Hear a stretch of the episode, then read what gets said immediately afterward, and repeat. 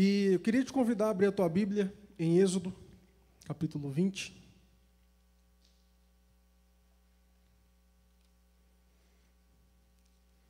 Êxodo, capítulo 20, a partir do verso 8.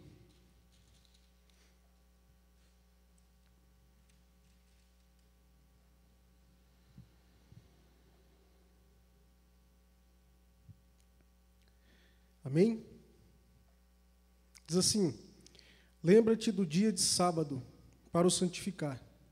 Seis dias trabalharás e farás toda a tua obra. Mas o sétimo dia é sábado do Senhor, teu Deus. Não farás nenhum trabalho, nem tu, nem o teu filho, nem a tua filha, nem o teu servo, nem a tua serva, nem o teu animal, nem o forasteiro das tuas portas para dentro porque em seis dias fez o Senhor os céus e a terra, o mar e tudo o que neles há, e ao sétimo dia descansou. Por isso o Senhor abençoou o dia de sábado e o santificou. Amém? Queridos, a, a guarda do sábado é um dos mandamentos mais negligenciados, um dos mandamentos, provavelmente um dos mais quebrados por nós. A falta de, de comprometimento, de entendimento dessa, dessa, desse mandamento tem nos levado a pecar contra o Senhor em muitos momentos. É, a quantidade de, de divergência que existe a respeito do sábado, né? como que se guarda, é o sábado, é o domingo, o que é que eu posso fazer, o que é que eu não posso fazer no sábado, existe essa série de discussão. E a semana passada a gente começou a falar sobre isso. É, já está ok, Juninho? Pronto, se puder apagar essa luz aqui de fundo, já pode pôr no primeiro ponto aí, isso. Abrindo no primeiro ponto aí já, já facilita. Origem do sábado.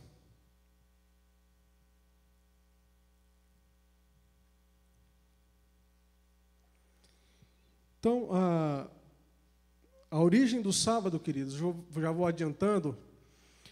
A gente, muita, muitas pessoas acreditam que o sábado foi instituído a partir dos Dez Mandamentos. Mas quando a gente vai para Gênesis capítulo 2, o que a gente encontra ali é que Deus, depois de concluir a criação, ele descansou no sétimo dia. No, eh, no primeiro dia, no sétimo dia, isso, descansou no sétimo dia e o abençoou e o santificou. E deu a ordem. Quando a palavra diz que Deus abençoou e santificou, ele separou aquele dia para que o homem o guardasse. E a gente viu isso é, de forma muito é, interessante à, medida que a gente foi passando aqui para os irmãos. É, pode passar para o próximo slide, Júnior? Origem. E a gente encontra aqui na origem do sábado em Êxodo capítulo 20, verso 8 ao verso 11. Quando a gente lê os Dez Mandamentos, é interessante que a guarda do sábado, é, olha só o verso 4. Não farás para ti imagem de escultura, aliás, perdão, querido, verso 8. A partir do verso 9. Seis dias trabalharás e farás tua obra, mas o sétimo dia é sábado do Senhor, teu Deus. Não farás nenhum trabalho, nem tu, nem teu filho, nem tua filha, nem os teus servos, nem a tua serva, nem o, nem o teu animal, nem o forasteiro das tuas portas para dentro. Porque em seis dias fez o Senhor os céus e a terra, o mar e tudo que neles há. Então, a primeira base para a guarda do sábado é a criação. Isso é interessante porque Deus, quando Ele manda o homem guardar o sábado, Ele coloca a criação como referência para esse dia. Então Ele diz: Eu guardei esse dia eu concluí a criação, então eu quero que vocês guardem o sábado. Só que em Êxodo capítulo 16, verso 4 e 5, é interessante quando Deus vai relembrar, vocês lembram que as tábuas da lei foram quebradas por Moisés quando ele desce e vê o povo adorando o bezerro de ouro, ele volta, reescreve as tábuas da lei. E agora, quando ele dá o mandamento, ele já não dá o mandamento baseado na criação, ele dá o mandamento baseado na redenção porque Deus tirou o povo do Egito. Então ele repete as mesmas palavras, porém ele diz: porque lembrastes que fores, vocês foram escravos no Egito. Vocês foram escravos no Egito e eu libertei vocês. Então Deus primeiro relaciona, primeiro pega a criação e depois relaciona a criação com a redenção. Então o Deus que o Deus criador é também o Deus redentor.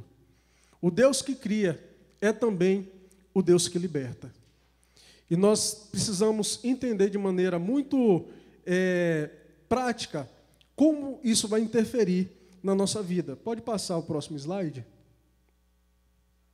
A gente viu o significado teológico do sábado, pode passar também esse. Né? A raiz da palavra Shabat. Os irmãos lembram, sei que os irmãos já escutaram essa, essa expressão muito, né? O Shabat é o sábado, é o dia do descanso.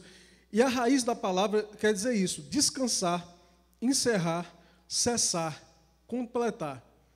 Então, a gente associa muito a que Deus descansou na ideia como se Deus tivesse se cansado no final do sexto dia. Depois que concluiu tudo, Deus deu aquela respirada. Nossa, mas deu trabalho, né? Mas a ideia é que Deus encerrou. Não tinha nada mais para ser feito. Deus poderia continuar fazendo, fazendo coisa, mas ele encerrou, ele interrompeu a sua obra. Então a raiz da palavra sábado quer dizer encerrar, completar, tá bom?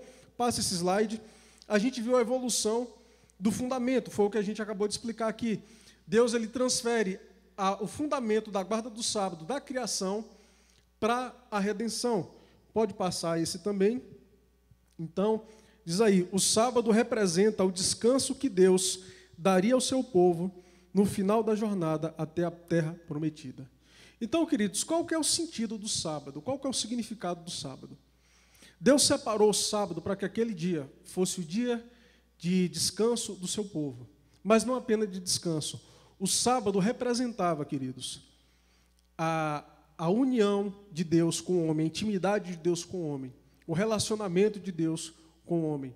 Mas nós sabemos que o homem foi expulso do paraíso, Deus prometeu um redentor. E a história que a gente vê se desenvolvendo ao longo de Êxodo, que o povo é tirado do Egito, caminha pelo deserto para chegar na terra prometida o sábado era uma representação da terra prometida. O sábado era uma representação do descanso que Deus daria, porque depois de peregrinar por 40 anos no deserto, o povo de Deus teria o quê? Descanso. O povo de Deus teria o seu descanso. E é interessante que quando o povo peca, os irmãos lembram daquela, daquela, daquele episódio em que os espias vão olhar a terra e quando eles voltam, os espias estão com medo, estão se queixando contra Deus, falando: Deus, pra, Moisés, para onde é que você mandou? A terra está cheia de gigante. A gente vai morrer, a gente não consegue lutar com eles. Nós somos gafanhotos aos olhos desses homens, fortes, poderosos. Que é que a gente vai fazer? E ali o povo inflamou a terra, o temor tomou conta do coração do povo hebreu, e somente Josué e Caleb é, trazem boas notícias e dizem: não, a terra é boa e Deus vai dar essa terra para a gente. Deus prometeu, é só a gente manter-se firme, crer na promessa e seguir em frente, porque Deus irá nos dar a vitória. Isso está registrado em Números 14, 26 a 30. E Deus, por conta disso, Deus ele falou: essa geração não entrará na terra prometida. Essa geração não vai se apossar da herança a qual eu prometi porque essa geração me tentou, essa geração pecou contra mim, essa geração não creu na minha palavra. E olha só o salmista, a maneira como ele, é, ele traz de novo, faz referência a essa mesma passagem. O Salmo 95, do verso 6 ao verso 11, diz assim: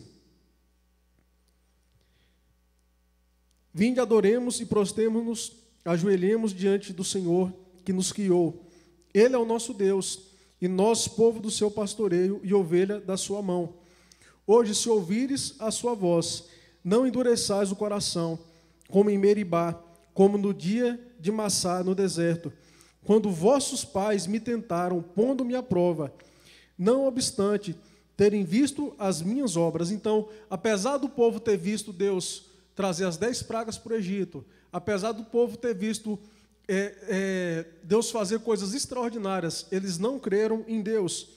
E olha só o verso 10: Durante 40 anos estive desgostado com esta geração e disse: É povo de coração transviado, não conhece os meus caminhos. Por isso jurei na minha ira: não entrarão aonde? No meu descanso. Então você está vendo que Deus agora substitui a terra prometida pela palavra descanso? Porque a terra prometida era um símbolo do descanso que Deus pretendia dar ao seu povo. Pode passar esse slide também, por favor? E aí nós vemos aí o princípio do sábado na cultura hebraica. Como que Deus comunicou para o seu povo que ele daria descanso ao seu povo? Pode passar? E aí está aí, ó. Esses princípios, queridos, estavam presentes na cultura do povo hebreu. Primeiro, o descanso da terra. Êxodo 23, de 10 a 11, fala que de, de sete em sete anos a terra precisava descansar. Passavam-se seis anos, no sétimo ano não podia se plantar nada. Gente, imagina a bênção. Talvez você pense assim, rapaz, se eu, se eu pudesse passar um ano sem trabalhar, era bom, não era não, Nadinho? então, queridos, para passar o ano sem, sem trabalhar, eles precisavam confiar na provisão de Deus. Eles iriam trabalhar muito durante os seis anos. Mas no sétimo ano, a terra precisava ter descanso. E não só a terra, eles precisavam ter descanso. Os seus funcionários precisavam ter descanso. Ou seja, um ano, queridos, para descansar no Senhor. Para muita gente isso aqui é um privilégio. Mas para muita gente isso aqui é uma angústia no coração. Porque a pergunta é: como que eu vou comer esse ano? Como que eu vou sustentar minha casa esse ano? E eles não podiam quebrar o mandamento. O sétimo, então, associa o sétimo dia com o sétimo ano. Mas havia também, queridos, o dia da expiação, que está em Levíticos 23, de 26 a 27, que era celebrado no sétimo mês. No sétimo mês do calendário judaico, o, o dia da expiação era celebrado. E esse dia era o único dia no ano que o sumo sacerdote entrava no Santo dos Santos e oferecia um sacrifício pelo povo. E o povo era perdoado. Então, é, nós temos o descanso da terra, simbolizando o descanso de Deus, e nós temos no Levi, em Levíticos, no dia da expiação, Deus demonstrando o seu perdão, ele concedendo o seu perdão para o povo. Mas havia também uma outra festa muito interessante, que era o ano do jubileu. Levíticos 25, de 8 a 10. E, queridos, não sei se todos, é, talvez você já ouviu falar isso, né? O jubileu de ouro de fulano, já ouviram muito isso, né? Isso, é a, a, ideia do jubileu, queridos, era a ideia do Antigo Testamento, que eles contavam é, sete semanas de sete anos. Como assim sete semanas de sete anos? Passava um ciclo de sete anos, esse ciclo se fechava. Entrava-se no segundo ciclo de sete anos. Esse ciclo se fechava. Entrava o terceiro ciclo. Esse ciclo, queridos, ia até o ciclo sete. 7 vezes 7? Hã? 49. E o que é que Deus estabeleceu? No ano 50, que vai dar o resultado disso. O povo todo, queridos, eles receberiam perdão de todas as suas dívidas. E era normal que os endividados eles perdessem os seus bens, eles perdessem os seus familiares para o serviço dos outros. Então, se eu tivesse devendo o Lucas no ano do jubileu, eu era perdoado. Queridos, imagina a festa que não era no ano de jubileu. As pessoas tendo as suas propriedades devolvidas, os seus filhos devolvidos, para que não houvesse escravidão entre o povo de Deus. Então, o ano do jubileu, o ano 50, era o ano do perdão do Senhor. Pode passar esse slide? Então, está aí, queridos, o descanso sabático em Cristo. Isaías 61 é, é um texto bastante conhecido, se você puder abrir, Isaías 61. Eu estou fazendo um resumão, queridos, porque a primeira, o primeiro estudo nosso não ficou tão, tão bom por causa das, das nossas limitações, mas estou é, dando esse resumão para a gente conseguir ter uma ideia bem, bem clara do que a gente viu. Esse texto, queridos, bem conhecido, o Espírito do Senhor Deus está sobre mim porque o Senhor me ungiu a pregar boas novas aos quebrantados e enviou-me a curar os quebrantados de coração, a proclamar a libertação aos cativos e pôr em liberdade os algemados. Apregou ao ano aceitável do Senhor e o dia da vingança do nosso Deus, a consolar todos os que choram e a pôr sobre os que em Sião estão de luto uma coroa em vez de cinzas, óleo de alegria em vez de pranto, veste de louvor em vez de espírito angustiado, a fim de que se chamem carvalho de justiça plantados pelo Senhor para a sua glória. Isso aqui é a declaração do que acontece no ano de jubileu. Isaías 61 está se referindo ao ministério do Messias. Isso está dizendo, queridos, o que é que o Messias faria. Tá bom? É isso que o, o ano de jubileu representava. Então, queridos, o descanso da terra, é o, a festa da expiação e o ano do jubileu, tudo isso representava, queridos, o descanso que viria por meio do Messias. Fechou a ideia do sábado? O que é que o sábado representava? Era para guardar. Por isso que Deus falou assim, ó: guardem porque eu libertei vocês. Então, a guarda do sábado tinha um sentido memorial. Eu precisava lembrar da guarda do sábado por causa da libertação do Egito e por causa da criação. Então, quando o judeu guardava o sábado, ele guardava agradecendo a Deus porque eles haviam sido libertados do Egito. Eles haviam sido tirados do Egito. Só, queridos, que o sábado também tinha um sentido profético, apontava para a verdadeira libertação que seria promovida pelo Messias. É, Nayara, lê para a gente Lucas 4, de 16 a 21. Olha só o que acontece nessa passagem. Jesus foi para Nazaré, onde havia sido criado. Num sábado, entrou na sinagoga, segundo seu costume, e levantou-se para ler. Então lhe deram o livro do profeta Isaías, e abrindo o livro, achou o lugar onde está escrito: O Espírito do Senhor está sobre mim, porque ele me ungiu para evangelizar os pobres, enviou-me a proclamar libertação aos cativos e restauração da vista aos cegos, para pôr em liberdade os oprimidos e proclamar o ano aceitável do Senhor. Tendo fechado o livro, Jesus o devolveu ao assistente e sentou-se. Todos na sinagoga tinham os olhos fixos nele. Então Jesus começou a dizer: Hoje se cumpriu a escritura que vocês acabam de ouvir. Gente, que coisa linda, né? O jubileu que representava, que significava que era o dia da libertação, da reapropriação, tudo isso que acontecia apontava para Jesus. Então Jesus, quando ele chega, ele lê Isaías 61, ele diz: Hoje se cumpriu as Escrituras. Por meio do meu ministério, a libertação e o descanso, o qual vocês desfrutaram por meio da guarda do sábado, guardando o sétimo dia, ele acontecerá. Eu promoverei libertação.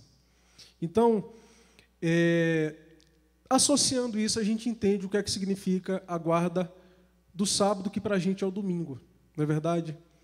O que é que a gente faz no domingo? A gente comemora o quê? Aquilo que Cristo fez por nós. A gente se ajunta para isso. E a grande crise de muitas pessoas é, pastor, mas espera aí, se Deus mandou guardar o sábado, por que, é que a gente, protestante, guarda o domingo? Você sabe responder o porquê? Então vamos lá, próximo ponto. Do sábado para o domingo. Então nós veremos aqui, queridos, é, como que isso acontece.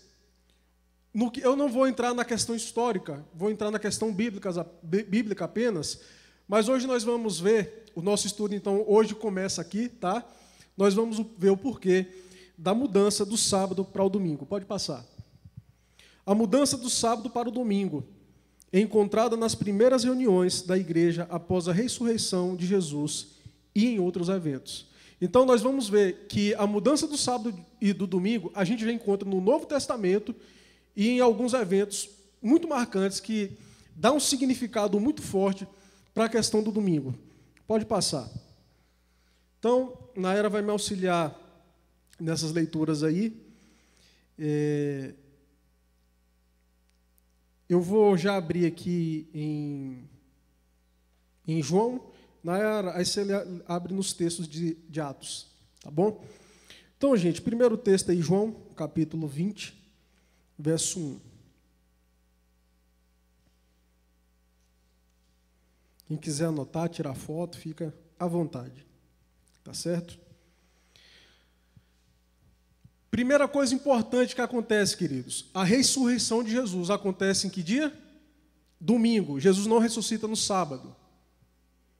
Domingo, olha só no verso, capítulo 20, verso 1. No primeiro dia da semana, qual é o primeiro dia da semana? Domingo. Maria Madalena foi ao sepulcro de madrugada, sendo ainda escuro, e viu que a pedra estava removida. Jesus já não estava lá. Primeira coisa que a gente vê acontecendo aqui. Jesus ressuscitou no domingo. Vai para o verso 19. Verso 19: Jesus aparece aos dez discípulos. Por que aos dez? Porque Tomé não estava aqui. Né? A gente vai ver Tomé aparecer aqui já no final, eh, já quase do capítulo. E Judas havia se enforcado. Tá? Então estava aqui os dez discípulos. Verso 19. Ao cair da tarde daquele dia, o primeiro da semana. Trancadas as portas da casa onde estavam, os discípulos com medo dos judeus, estavam os discípulos com medo do judeu, veio Jesus, pôs-se no meio e, é, e disse-lhes: Paz seja convosco. Então, a primeira vez, gente, que Jesus aparece para os seus discípulos é um domingo. Vamos ler agora os próximos textos. É, em sucessão, o que é que a gente vai ver aí? O dia de Pentecostes, tá? Primeiro sermão sobre a morte e ressurreição de Jesus Cristo. Então você está vendo que no domingo é a primeira vez que se é pregado né, sobre, sobre a primeira vez não, né, mas assim de maneira pública no momento em que o Espírito Santo desce sobre a igreja e 3 mil, 3 mil convertidos é, estão aí entrando né, na, na caminhada. A gente vai ler o primeiro texto e eu vou dar uma pausazinha na era. Pode ler. Ao cumprir-se o dia de Pentecostes, estavam todos reunidos no mesmo lugar. De repente, veio do céu um som, como de um vento impetuoso, e encheu toda a casa onde estavam sentados. E apareceram distribuídas entre eles línguas como de fogo, as quais pousaram sobre cada um deles. Todos ficaram cheios do Espírito Santo e começaram a falar em outras línguas, segundo o Espírito lhes concedia que falassem. Amém? Então, como que eu sei que, que o dia de Pentecostes é no domingo? Como que eu sei disso? Porque, queridos, o dia de Pentecostes, o Penta vem de 50. Não tem um jubileu que é de 50 semanas de ano? Aqui é 50 semanas de dia mesmo. O, o, a, o dia de Pentecostes, ele era celebrado 50 dias depois da Páscoa. O dia de Pentecostes também era chamado do, do, da festa das primícias. A gente vai ver depois isso aqui de maneira mais, é, mais clara. Mas o dia de Pentecostes acontecia 50 dias depois da Páscoa, ou seja, caía num, num domingo. Tá certo? E o que é que acontece nesse dia? O Espírito Santo vem sobre a igreja. A igreja estava onde aqui, gente? Reunida no domingo. Você está vendo já que a igreja a gente vai começar a ver aqui que a igreja já não se reúne no sábado. É, acontecia, queridos, que por causa do costume, os, os judeus eles guardaram o sábado tantos anos, que na história você vai ver que a igreja se encontrava no sábado e no domingo, por causa da força da cultura judaica.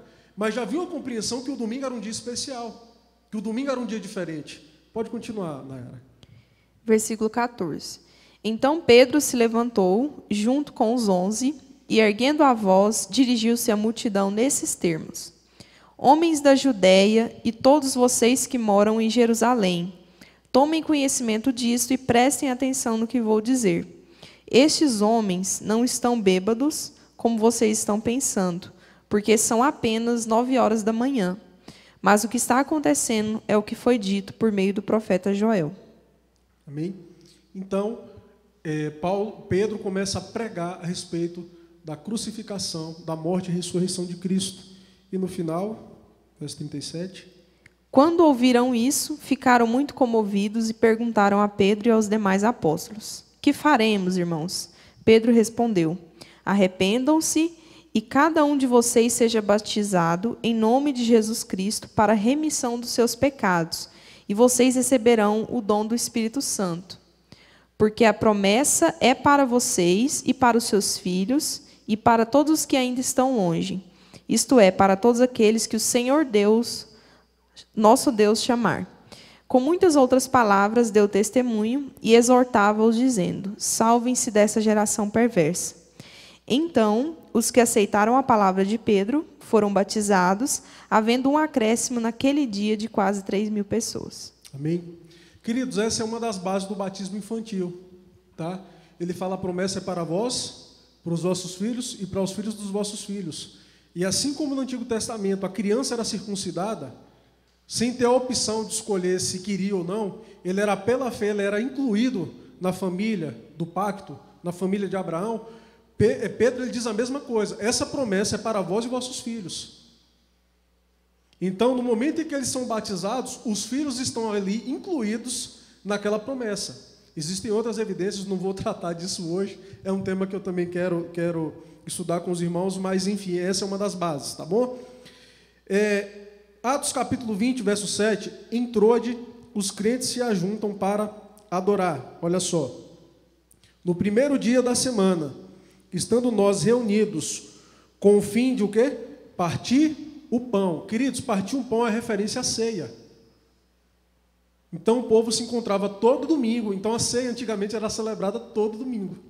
Né? Toda vez que a igreja se juntava, eles partiam pão. Tá certo? Paulo, que devia seguir viagem no dia imediato, exortava, exortava-os e prolongou o discurso até meia-noite. Então a gente, às vezes, quando o pastor demora um pouquinho no culto, né? Fica agoniado. Então Paulo foi até meia-noite pregando, tá bom? É, 1 Coríntios, lê para a gente aí, Nayara. Quanto à coleta para os santos, façam também vocês como ordenei as igrejas da Galácia. No primeiro dia da semana, cada um de vocês separe uma quantia conforme a sua prosperidade e vá juntando para que não seja necessário fazer coletas quando eu for. Tá vendo? O que é que está dizendo? Aproveitem que vocês já estão juntos, cultuando, e já leve a coleta de vocês. É isso que Paulo está dizendo. E o povo se reunia que dia? Primeiro dia da semana, no domingo. Apocalipse capítulo 1, verso 10, é a revelação que João tem do Apocalipse. Olha só, achei-me em espírito no dia do Senhor. Então, o dia do Senhor aqui, queridos, já é referente à ressurreição de Jesus. Quando ele fala o dia do Senhor, é o dia que o Senhor ressuscitou. E ouvi, é, no dia do Senhor, e ouvi por detrás de mim grande voz, como de trombeta. E aí ele vem dizendo, né, traz as profecias. Queridos, o livro de Apocalipse não é um livro de charadas para que a gente decifre como e quando vai ser o final do mundo. Esse não foi o propósito. Tem gente que trata Apocalipse como se fosse um livro de charada. A gente tem que matar a charada que tem um... existe aqui né, algumas coisas que, se a gente souber interpretar, a gente descobre quando Jesus vai voltar. O interesse de Apocalipse não é esse. O livro de Apocalipse é um livro que traz esperança e consolo para uma igreja perseguida, dizendo que o cordeiro venceu. O cordeiro foi vitorioso. Persevere, porque ele voltará. Ou seja, o cordeiro trará o descanso final para vocês. Então, vocês estão vendo, queridos, que a igreja se reunia no, no domingo a igreja já entendia, tinha uma compreensão de que o, o domingo representava a libertação. Agora pergunta, mas pastor, ainda não consegui fazer conexão de uma coisa com a outra. E a gente vai ler alguns outros textos para isso ficar mais claro. Pode passar? A guarda do sábado era uma proclamação do Evangelho, pois apontava para o descanso eterno que desfrutaremos por meio da obra do Messias. Por meio da obra do Messias. Jesus morreu uma sexta-feira e ressuscitou no sábado. Jesus morreu na sexta e ressuscitou no sábado. E uma vez eu conversando com um colega meu, ele falou: Ah, não, esse argumento seu até que é bom, mas para mim não faz sentido. Eu falei: Cara, deixa eu te fazer uma pergunta. Faz sentido você comemorar seu aniversário um dia antes? e chega no dia ninguém lhe dá parabéns tal, não é estranho para você, não? Aí falou, é. Falei, pois é, cara, ainda mais isso. Como é que eu vou comemorar a morte, a ressurreição de Jesus, que foi num, num, num domingo, como é que eu vou comemorar, comemorar no sábado? No dia que Jesus ressuscita, num domingo, aquele dia é cravado como o dia da ressurreição de Jesus. Aquele é consumado a nossa redenção. Queridos, Jesus ressuscitou para que nós também fôssemos ressuscitados. Por isso que Paulo fala que se a ressurreição não for real, a nossa esperança é vã. Porque, queridos, como Cristo nos representava na cruz, quando Cristo morre, ali representa a nossa morte, ali representa a nossa sentença. Mas no momento que Cristo ressuscita, aquilo representa a vitória de Cristo sobre a morte e a nossa ressurreição. Nós ressurgiremos no último dia. O Senhor nos trará. A, a, palavra diz que a terra terá que nos dar, dar conta daqueles que ela engoliu. Nós ressuscitaremos para nos encontrarmos com Cristo. Ou seja, a ressurreição de Jesus representa o nosso descanso. Representa o nosso, o nosso descanso de toda a fadiga que a gente passa por esse mundo, tanto física quanto emocional. Hoje, no, no sepultamento do Luciano, no culto fúnebre, o pastor falou sobre isso, sobre a nossa esperança em Cristo, que um dia nós encontraremos. E hoje, hoje aqui durante o, o, o, culto fúnebre, eu fiquei lembrando de quantas pessoas já faleceram de quando eu entrei aqui na Setor Sul. Né? E lembrei da dona Osana, que sentava ali no fundo, toda a ceia ela estava presente. Eu falei, Deus, esse povo da Setor Sul vai se encontrar tudo junto de novo um dia. E nós estaremos, de fato, no nosso descanso final. Então, queridos, nós guardamos o domingo, porque o domingo que a gente guarda tem o mesmo sentido do sábado, libertação. Assim como o sábado representava a, liberta, a libertação do Egito e apontava para a libertação que o Messias traria, o nosso domingo representa a nossa libertação das trevas, mas o nosso domingo também, queridos, é profético, porque aponta para a nossa eternidade com Cristo. Aponta a nossa eternidade com Cristo. Amém? Para a gente caminhar. Ah, aliás, volta aí, gente. Eu não li o texto. é, Nayara, abre para a gente em Levíticos 23, de 15 a 17, eu vou abrir em Coríntios, 1 Coríntios, que é o texto que está vinculado ao, ao que a gente está falando aqui.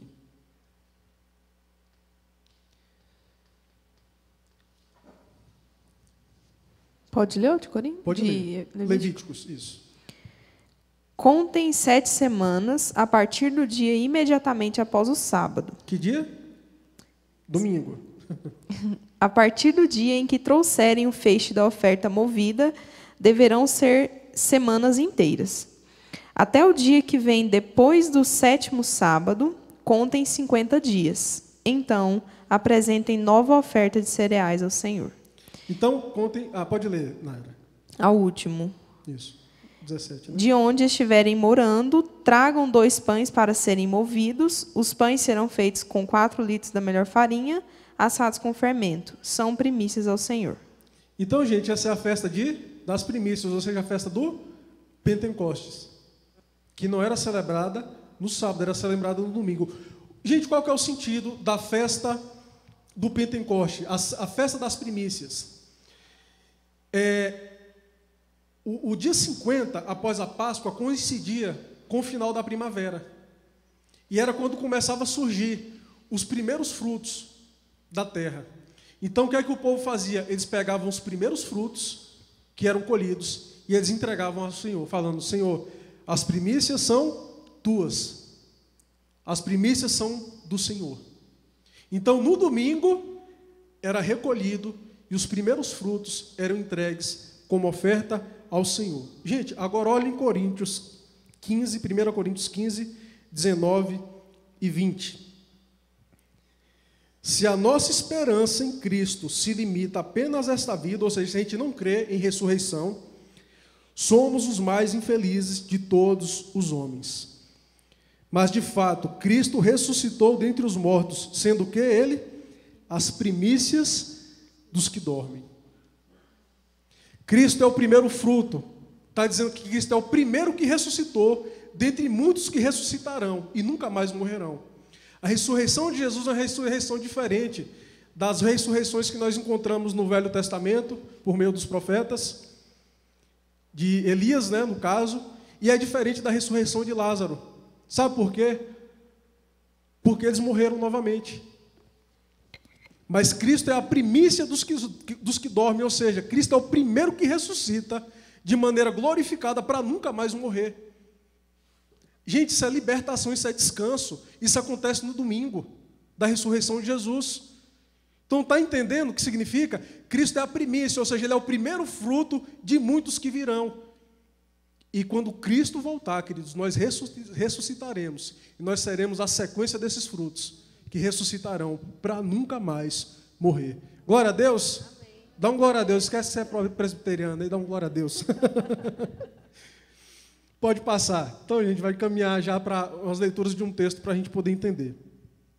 E a pergunta é, queridos, como guardar o sábado? Como guardar o dia do Senhor? Como guardar o domingo? O que é que eu faço, o que é que eu não faço no domingo? O meu protestante se divide muito nesse tema. Existem, por exemplo, na minha igreja, não deixavam nem jogar bola no domingo. Tinha a quadra da igreja lá, mas não deixavam jogar bola no domingo. Era de descanso tal. Tem uns que acham que não tem problema, que pode jogar. Eu não quero ser fundamentalista, não quero também ser é, leviano a respeito do dia do Senhor, mas algumas coisas, alguns princípios precisam ser trazidos para que o nosso coração seja confrontado, tá bom? Pode passar. Gente, a o breve catecismo de Westminster foi um documento que foi produzido durante a Revolução Inglesa.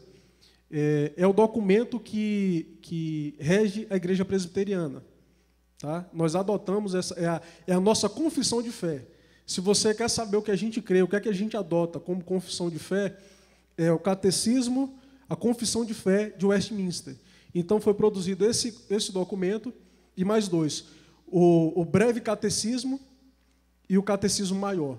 O breve catecismo foi escrito para crianças, queridos. São pergunta, perguntas curtas, bem, bem, bem sistemáticas, né? bem sintetizadas. Se você quiser, você tem isso em PDF, fácil, fácil, tá?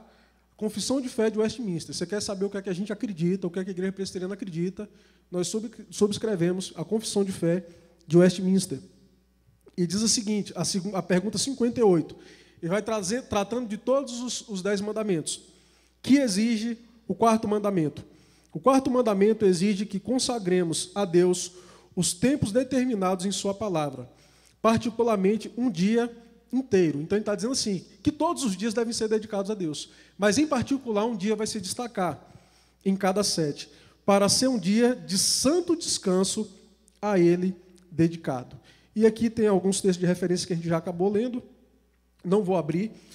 É, então, nós veremos aqui algumas referências bíblicas que nos dão um norte a respeito de como guardar o domingo. Pode passar. Então, gente, guardar o dia do Senhor é, primeiramente, interromper as atividades comuns. Guardar o dia do Senhor é interromper as atividades comuns. Quando eu falo atividades comuns, queridos, são atividades que a gente desenvolve durante a semana. E eu vou explicar melhor isso. Nayara, pode ler para a gente esse, essa passagem? Êxodo 20, de 8 a 10.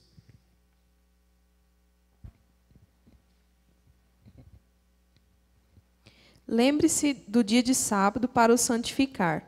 Seis dias você trabalhará e fará toda a sua obra, mas o sétimo dia é o sábado dedicado ao Senhor seu Deus.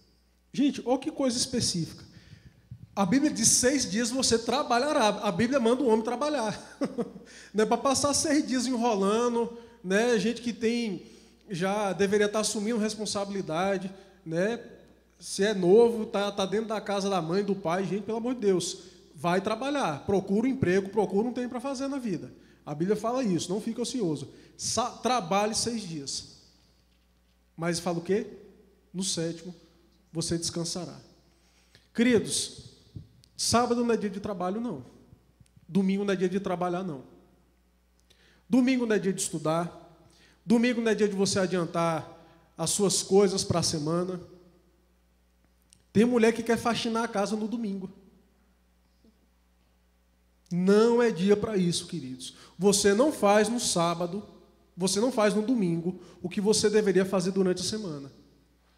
Domingo não é dia para estudar para concurso. Se organize durante a semana para isso. Domingo não é dia para adiantar trabalho de faculdade. Eu pequei muito, queridos, durante um seminário. E no dia que eu comecei a estudar isso aqui, que eu vi o que eu estava fazendo.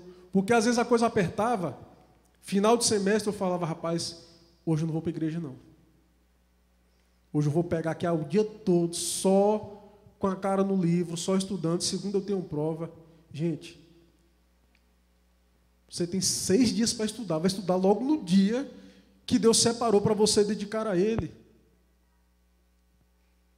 Tem um colega meu que ele trabalhou no espetinho do Tonhão. E Tonhão é católico.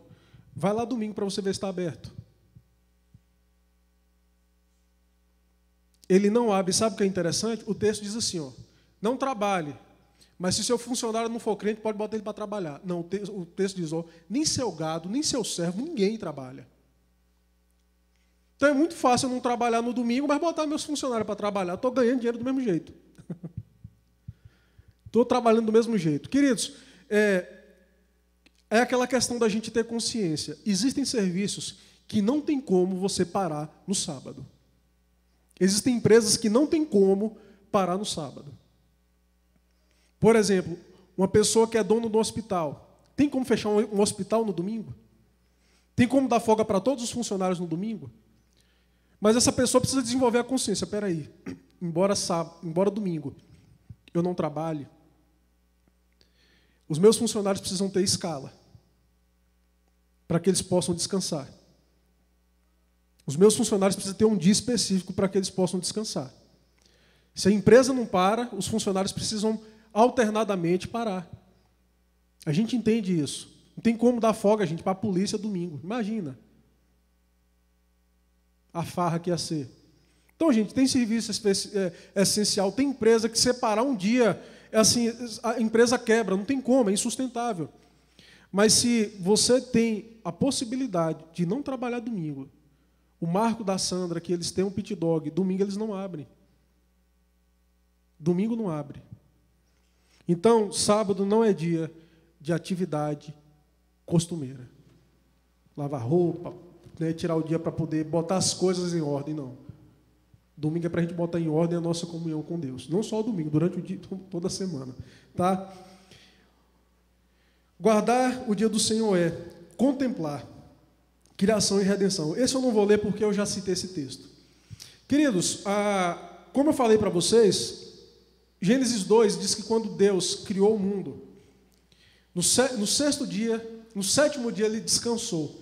E a ideia, querido, de descanso não é ideia de quem estava cansado parou para poder dar uma respirada. A ideia aqui, queridos, é que Deus interrompeu a sua obra. Não, sim, interrompeu, mas o que é que isso quer dizer?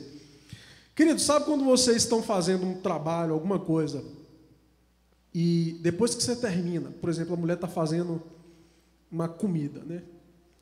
Quando ela termina, que, que ela dá aquele passo para trás, sente o cheiro, ela fala: Rapaz, ficou bom. o negócio ficou bom. Sabe, Lucas, quando a gente está compondo a música, que termina o arranjo, que faz tudo, concluir, eu encerrei a música.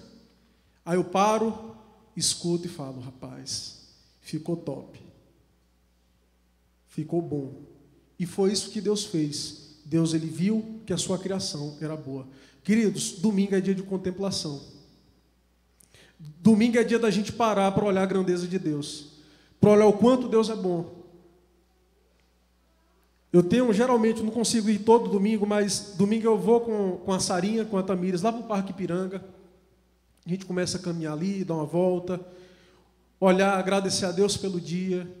A gente fica olhando aqueles peixes lá, fica uma vontade de pescar, né, Saulo? E aí, fala, gente, mas que coisa bonita, como Deus é maravilhoso. Então, queridos, quando Deus para no sábado, Ele para para contemplar sua própria criação. E por isso que Deus falou, porque eu trabalhei sete dias, seis dias, e no sétimo eu descansei, ou seja, no sétimo eu parei para contemplar a minha criação. Então vocês precisam parar também para contemplar a minha criação. Só que em Levíticos, a gente leu que a guarda do sábado já foi estabelecida com base no quê? Na libertação do povo. Guardem o meu sábado, porque eu libertei vocês do Egito. Então, queridos, a gente precisa guardar o domingo, agradecendo a Deus pela nossa libertação. É dia de, de, da gente parar assim, Deus, obrigado, Pai. Obrigado porque o Senhor me salvou. Obrigado porque o Senhor me arrancou das trevas. Domingo é dia de contemplar as obras de Deus, tanto da sua criação quanto da sua redenção para com a nossa vida. Guardar o dia do Senhor é testemunhar da nossa fé em Cristo. Lê para a gente esse texto, por favor, Nayara. Disse mais o Senhor a Moisés: Fale aos filhos de Israel e diga-lhes o seguinte: Certamente vocês guardarão os meus sábados, pois é sinal entre mim e vocês de geração em geração, para que vocês saibam que eu, o Senhor, que os santifica. Isso. Queridos, como assim que é testemunhar da fé em Cristo? O texto diz para que saibam que eu sou o Senhor, que o quê? Que o santifico. Gente, quando nós guardamos o dia do Senhor, nós comunicamos algo extremamente relevante para o mundo. A gente diz para o povo: nós paramos um dia para agradecer a Deus. Nós paramos um dia para poder celebrar aquele que nos libertou. Gente, é porque a gente já virou crente, é crente há muito tempo, a gente, o domingo para a gente é a igreja. Mas na cabeça de um descrente, ver a gente se arrumando para ir domingo na igreja é um negócio estranho. Domingo é dia de beber cerveja e, e, e futebol churrasco o dia todo, e negócio de ir para a igreja domingo não. Como que esse dia para o dia de domingo, quatro e meia da tarde já está mandando os meninos tomar banho, porque tem que vir para o culto de cinco e meia. gente, nós comunicamos algo para o mundo. A gente diz para o mundo que nós temos um Deus que nos salvou um Deus que nos libertou. Isso é testemunho. Quando alguém passa, por exemplo, como eu citei aqui, Mar, o Marcos e a Sandra, passa o domingo e fala: rapaz, mas que povo besta. Domingo que é o dia de ganhar dinheiro, o povo não abre. Mas certamente fala: não, esse povo é um povo sério. Porque se diz que o dia do Senhor é hoje, então eles confiam que Deus vai ajudar. Então, queridos, parar um dia não vai te empobrecer, não.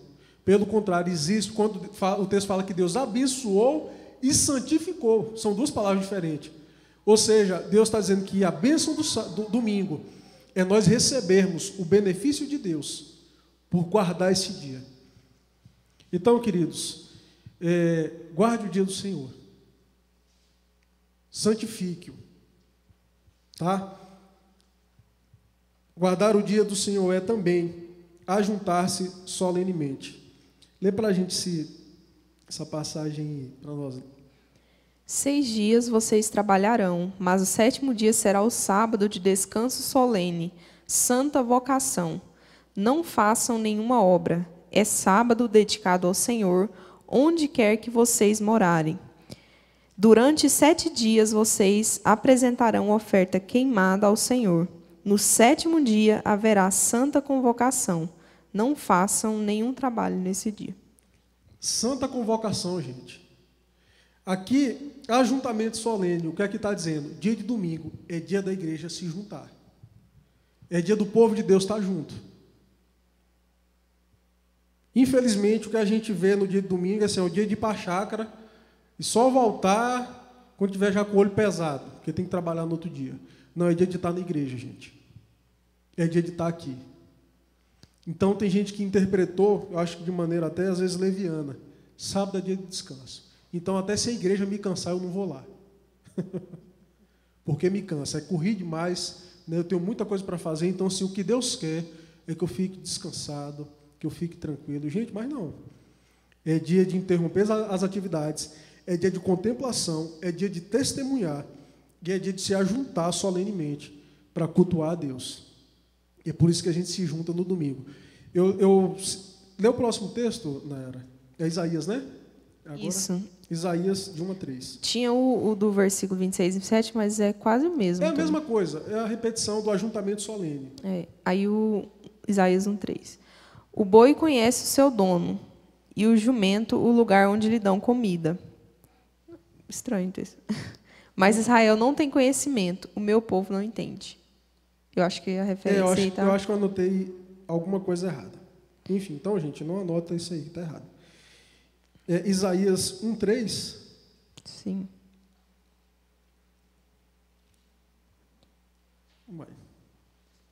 Enfim, então eu vou olhar aqui direitinho. Eu acho que era mais embaixo, mas eu vou olhar aqui. Tá. aqui é, é, é Deus é, falando para o seu povo que ele não suportava pecado misturado a. Achei. Achou? Qual era o 13. A 13. Um 13. Um 13, perdão. Não me tragam mais ofertas vãs. O incenso é para mim abominação. E também as festas da lua nova, os sábados e a convocação das assembleias. Não posso suportar iniquidade associada à reunião solene. Então ele está falando a respeito do culto de sábado. Então, gente, não é só se apresentar e vir domingo na igreja. Aqui o texto já faz conexão com a nossa vida como um todo. Porque o que a gente oferece a Deus no domingo deve ser reflexo da nossa vida. Né? Então, assim, é, eu sempre falo isso. Vir ao domingo cultuar o Senhor com a vida em pecado, totalmente descomprometido, vir por, vir por religiosidade, é igual o menino que dá presente para a mãe no dia das mães, mas xinga, empurra a mãe, bate, desonra a mãe. Ou seja, esse presente não tem significado nenhum. Então, domingo é dia de ajuntamento solene. E prática e praticar, guardar o dia do Senhor é praticar obras de caridade. Queridos, a gente não vai ler esse texto, é um texto que os irmãos conhecem, que é o homem da mão ressequida. E os, os fariseus já sabiam que Jesus curava no sábado, não estava nem aí.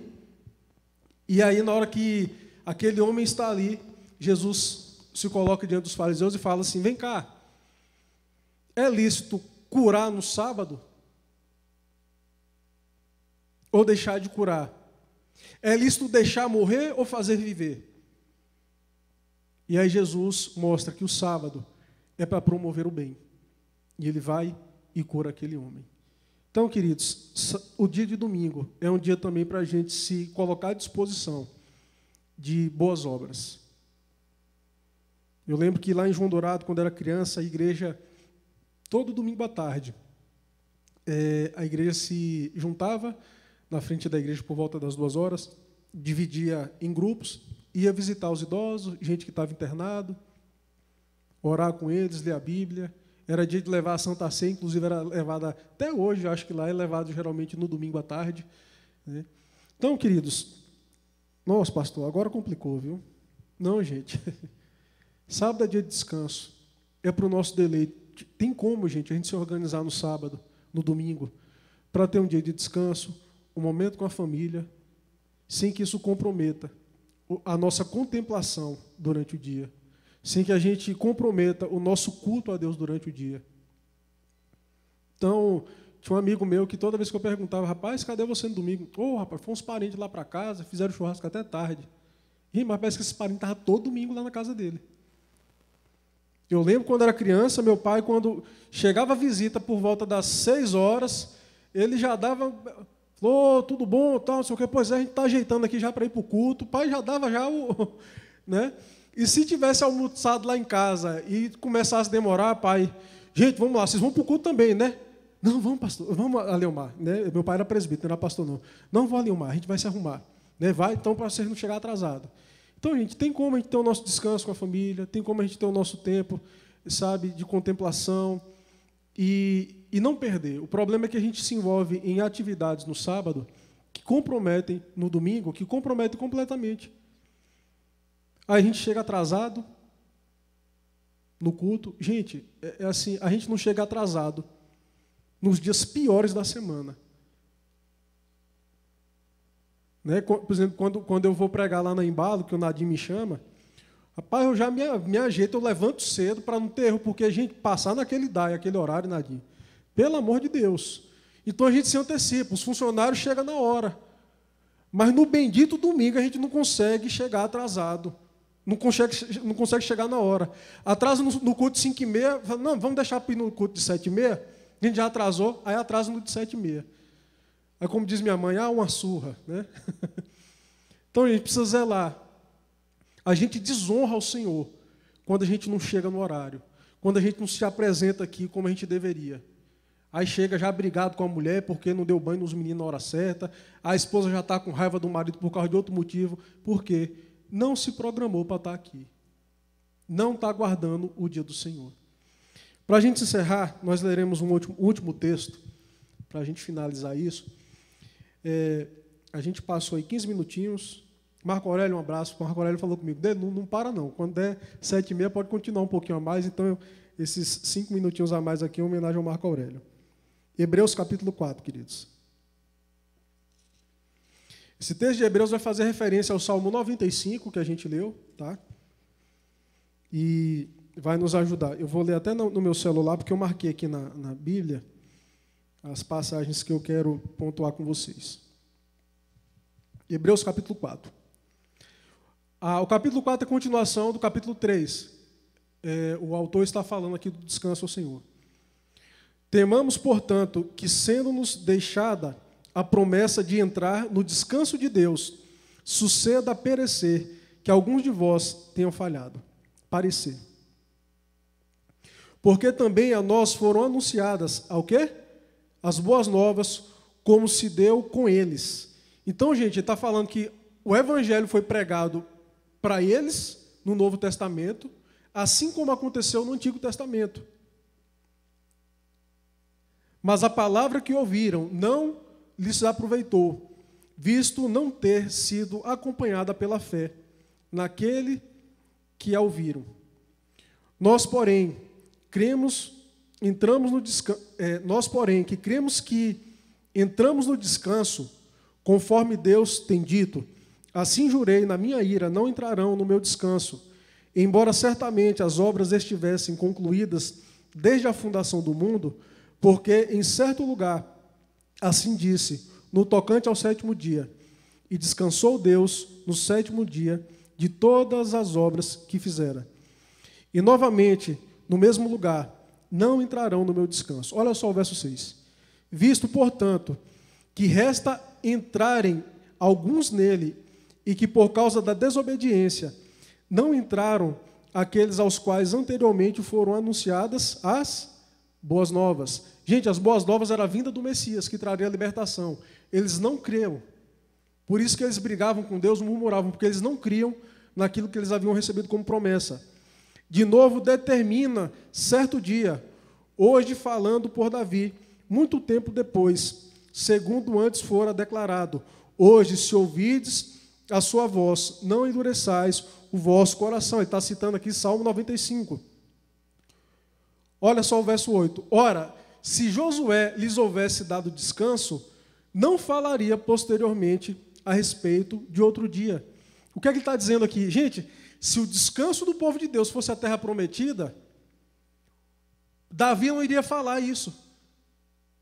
Que existem pessoas que não entraram no seu descanso, porque eles já estavam na terra prometida, eles estavam em Jerusalém. Então, Davi ele já fala que o descanso deles não era ali, que havia um outro descanso. Portanto, resta um repouso para o povo de Deus, isso aqui é para nós. Porque aquele que entrou no descanso de Deus, quem foi que entrou no descanso de Deus? Jesus, a primícia dos que dormem. Também ele mesmo descansou de suas obras, como Deus das suas. Gente, olha que coisa maravilhosa. Assim como Deus completou a sua obra de criação, Cristo, na sua ressurreição, ele completou a sua, completou a sua obra de redenção. Que coisa linda, né? Então, quando ele fala que ainda, ainda resta-nos um descanso, é que nós, queridos, nós fomos arrancados do Egito, nós estamos peregrinando. E quando a gente guarda o domingo, a gente está anunciando ao mundo que nós aguardamos o nosso Redentor e que o domingo é uma representação da eternidade que nós passaremos com Cristo. Amém? Gente, que negócio bonito, né? Talvez você nunca tenha olhado para o teu domingo dessa forma. Mas o domingo é um dia de festa, sabe? Domingo é dia de júbilo para nós. A gente não pode é, tratar o domingo dessa forma. É engraçado, porque quando é para assistir um jogo no estádio, bora, arruma, arruma que hoje tem jogo, né? Vai ter a final do, do, do time, a gente é aquela, aquela mobilização toda, vai juntar os primos, a gente vai botar telão aqui, a gente vai assistir. Para tudo a gente faz festa. Vai sair um filme novo dos Vingadores, aí faz aquela festa para ir para o cinema. Mas quando é domingo, oh meu Deus do céu, já é hora de ir para o culto. Bora, menina, arruma, corre, toma banho. Ô oh, mulher, meu Deus do céu, passa roupa, oh, me ajuda também. Aí começa aquela brigada. Parece que domingo é o dia pior da semana. Mas domingo, gente, é o dia de nós glorificarmos a Deus pela salvação que nós recebemos por Cristo Jesus. É a representação da nossa morada eterna. Amém? Vamos orar?